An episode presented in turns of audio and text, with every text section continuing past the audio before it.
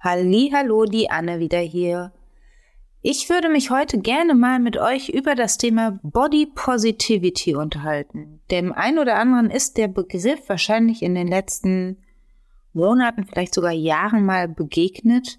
Und es geht dabei im Grunde genommen darum zu sagen, dass jeder Körper, egal wie er aussieht, schön ist. Und grundsätzlich finde ich das eine ganz tolle Entwicklung auch als Ernährungswissenschaftlerin. Ich bin ja ein Kind der 80er und in den 80ern und auch in den 90ern und Anfang der 2000er, also so in meiner Kindheit und Jugend oder auch im frühen Erwachsenenalter, war das Schönheitsideal einfach. Und diejenigen, die ungefähr so in meinem Alter sind oder vielleicht auch schon älter, werden mich da verstehen. Das Schönheitsideal war sehr, ja, wie, sag, wie sage ich das, ohne Vielfalt. Das Schönheitsideal war, dass alle möglichst schlank sein sollen und jeder, der vielleicht das ein oder andere Fettpölsterchen hatte und eben nicht dem Schönheitsideal entsprochen hat, der galt quasi als nicht schön. Also, ne, das fängt damit an, ich meine, vielleicht kennt der eine oder andere von euch das auch, ne? Ich zum Sommer, ich brauche ja die Bikini-Figur und man muss unbedingt jetzt bis zum Sommer möglichst schnell noch fünf Kilo abnehmen, damit bloß nirgendwo irgendwas über die Hose geht oder dass die Bikini-Hose nicht spannt oder mit der Jeans das bauchfreie Top getragen werden kann. Und das hat einen schon auch echt eingeschränkt. Und seien wir mal ganz ehrlich, die wenigsten Menschen entsprechen diesem extremen Schönheitsideal von damals. In so in den 50er, 60er Jahren war es ja dieses klassische 90, 60, 90. Da hatte die Frau wenigstens auch noch eine Taille. Und irgendwann wurde es halt sehr extrem. Also je dünner, desto besser. Zu der Zeit kam ja dann auch die Size Zero auf den Markt, also diese ganz schmal geschnittenen Hosen, wo jede normale Frau die diese Hose in die Hand genommen hat, sich gefragt hat, wer soll denn da eigentlich reinpassen? Das ist eigentlich ja schon fast eine Kindergröße. Ich glaube, Size Zero war so Größe 32 oder so. Also wirklich extrem schmal. Aber irgendwie wollte dann doch jeder auch da reinpassen. Also nach Möglichkeit hatte man keine Oberweite, man hatte nach Möglichkeit keinen Bauch und keinen Hintern, sondern so dieses Schönheitsideal ging so Richtung androgyner Typ. Also keine Kurven, sondern einfach möglichst dünn zu sein. Und ich fand das damals eigentlich ganz schrecklich, auch wenn ich diesen Trend natürlich, wie ich es ja auch schon mehr als einmal im Podcast erzählt habe, mitgemacht habe, weil auch ich hatte ja dieses Schönheitsideal und ähm, hätte gerne so ausgesehen und habe ja dafür auch echt gehungert, muss man einfach sagen.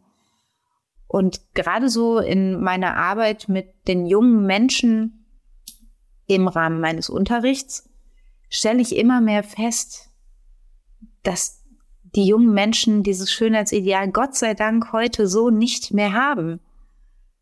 Irgendwann kam ja dann auch so, ich weiß gar nicht, ich glaube, das ist bestimmt auch schon 15 Jahre her, gerade auf den Laufstegen dieser Welt auch auf, die Kritik an diesen Magermodels, die mehr oder minder nur so Kleiderständer gewesen sind und keine Oberweite haben durften etc. Da hat sich ja ein bisschen was verändert, wenn auch, glaube ich, ich weiß es gar nicht so ganz genau, nicht so viel, glaube ich, wie man sich das damals gewünscht hätte. Und ja, klar, es ist natürlich auch eine Sparte, ne? Es ist äh, Model Business. Das ist natürlich vielleicht auch nochmal was ganz anderes als jetzt so im Alltag.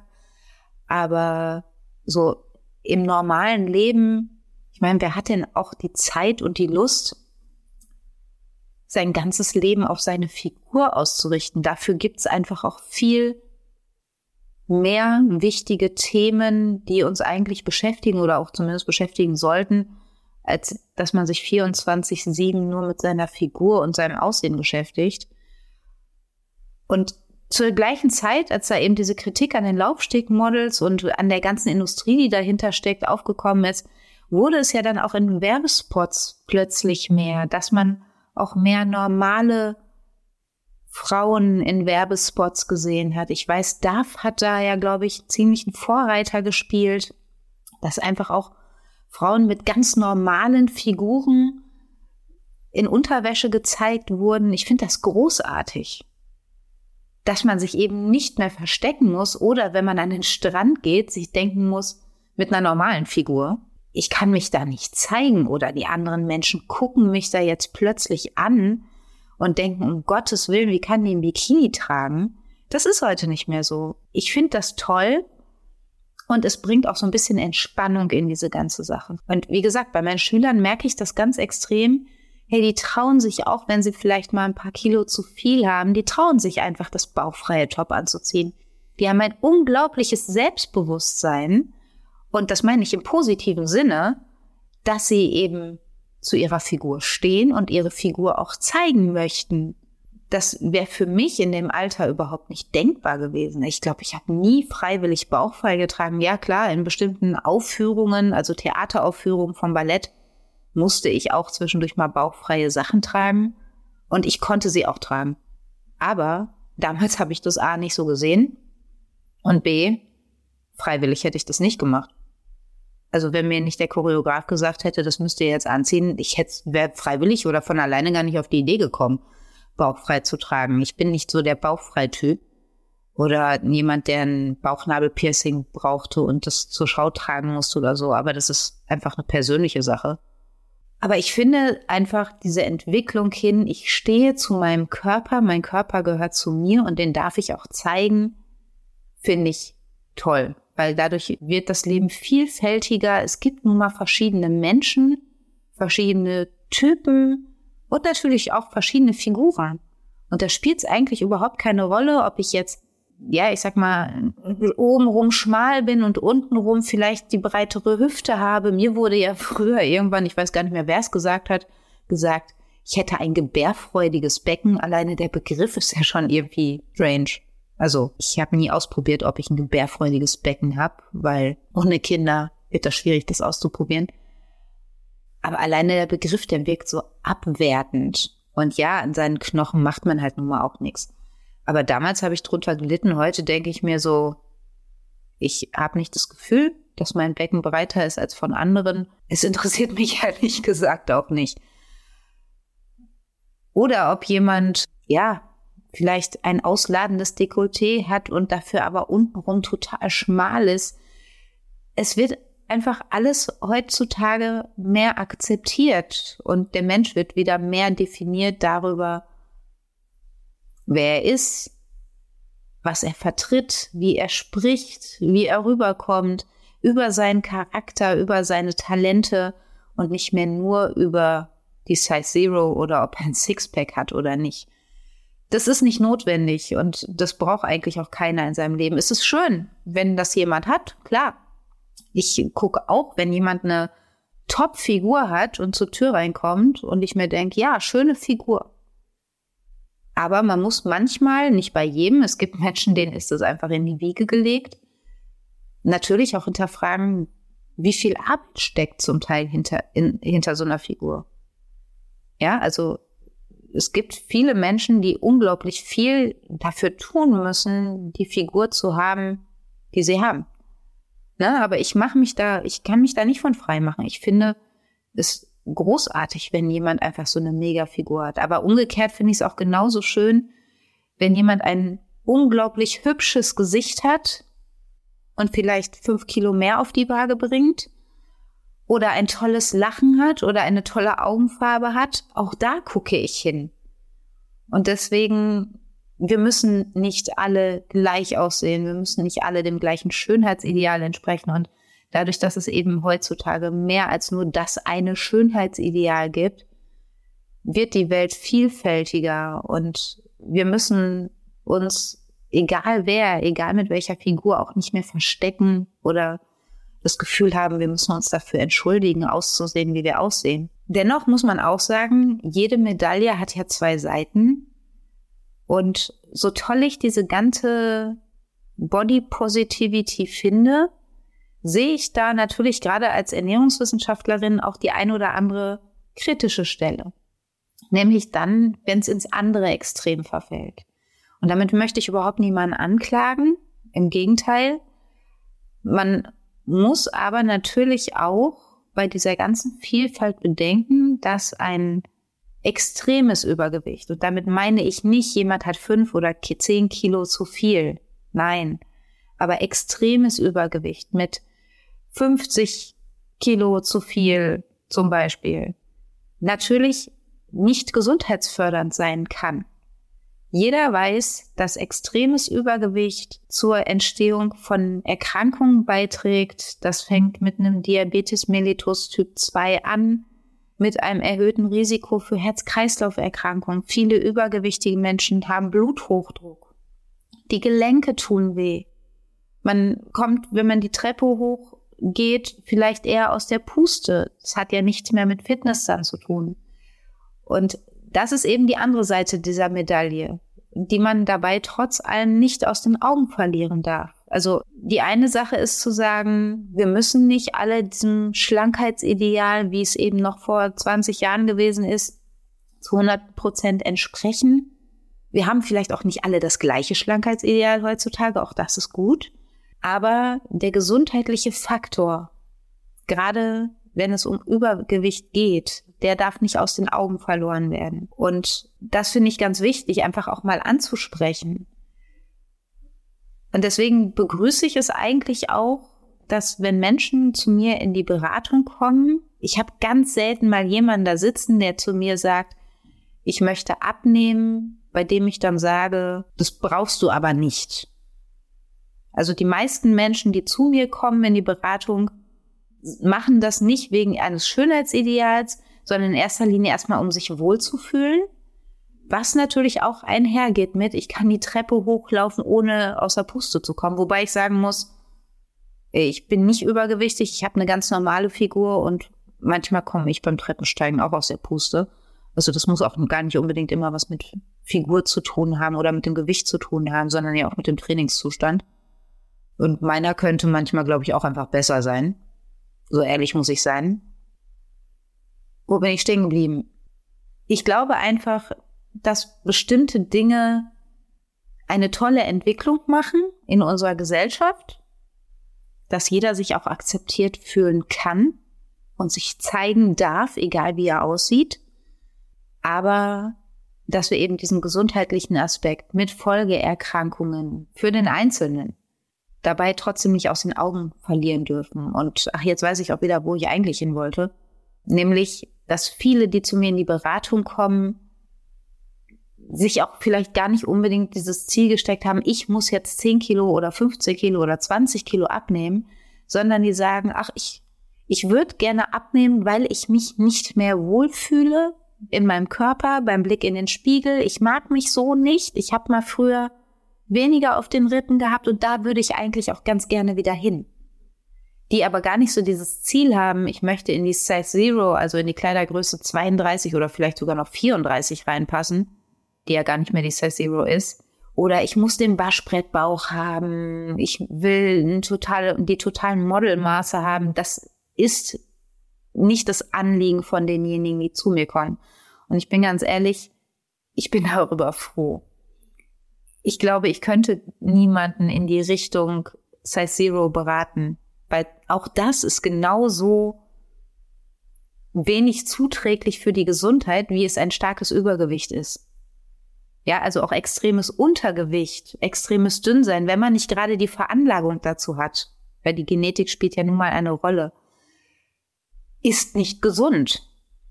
Auch das darf man nicht vergessen. Ich meine, ganz oft wird über Übergewicht oder Mehrgewicht, sagt man ja auch, in den Medien gesprochen und ganz oft werden dabei aber extrem untergewichtige Menschen die eben untergewichtig sind aufgrund von Essstörungen, also Störungen im Ernährungsverhalten, wie Magersucht, Bulimie, Binge-Eating, wobei Binge-Eating geht ja tatsächlich mehr in die andere Richtung. Binge-Eating hat ja mehr was mit Übergewicht tatsächlich zu tun und nicht mit einem extremen Dünnsein. Aber diese Dinge werden dabei vergessen.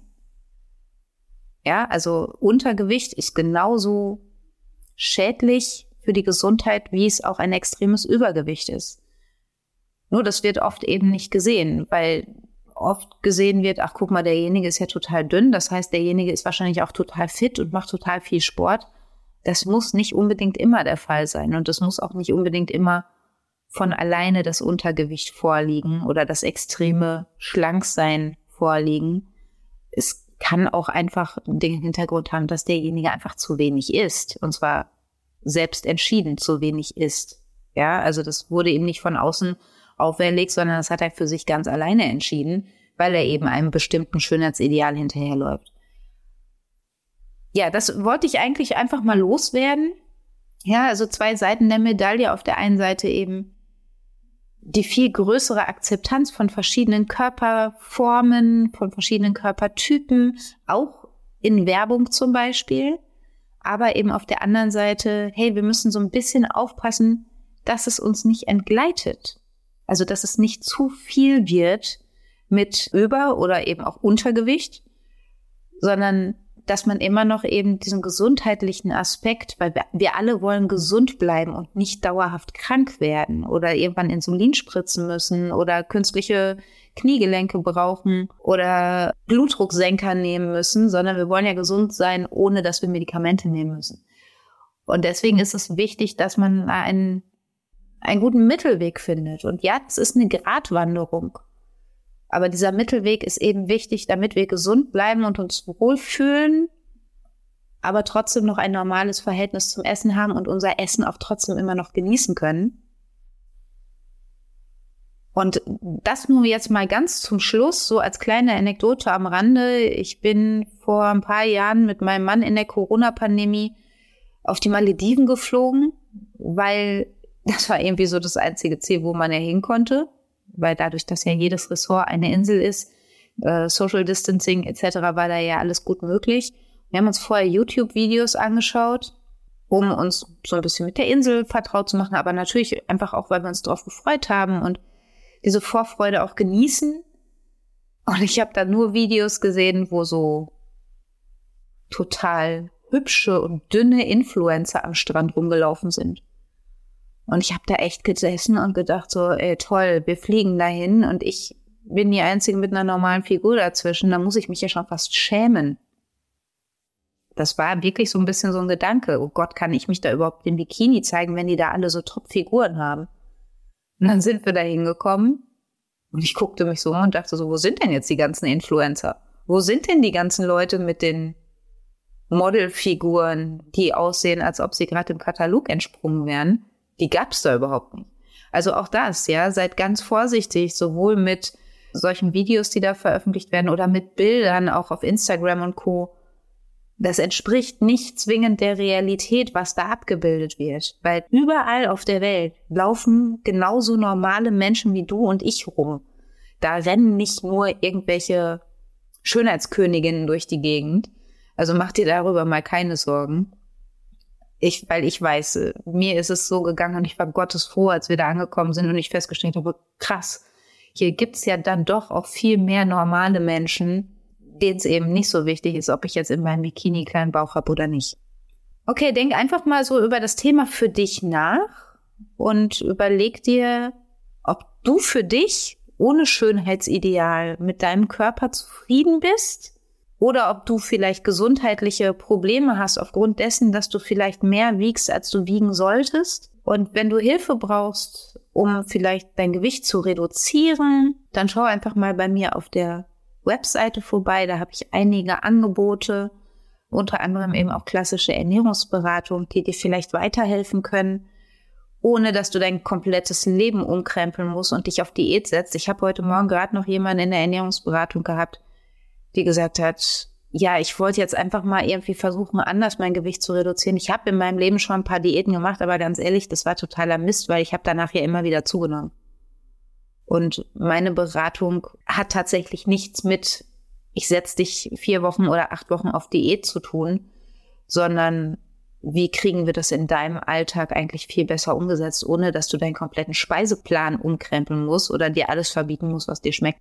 Weil das ist ja gar nicht Sinn und Zweck des Ganzen. Und ich stelle immer wieder in der Beratung fest, die Leute, die dann bei mir sind und die so meine Tipps bekommen, sind da total glücklich drüber und gehen eigentlich auch glücklich nach Hause und gehen dann auch Das Ganze motiviert an, weil sie eben wissen, es wird nicht eine Qual von acht Wochen, sondern es sind praktische Tipps, wie sie das Ganze in ihren Alltag umsetzen können.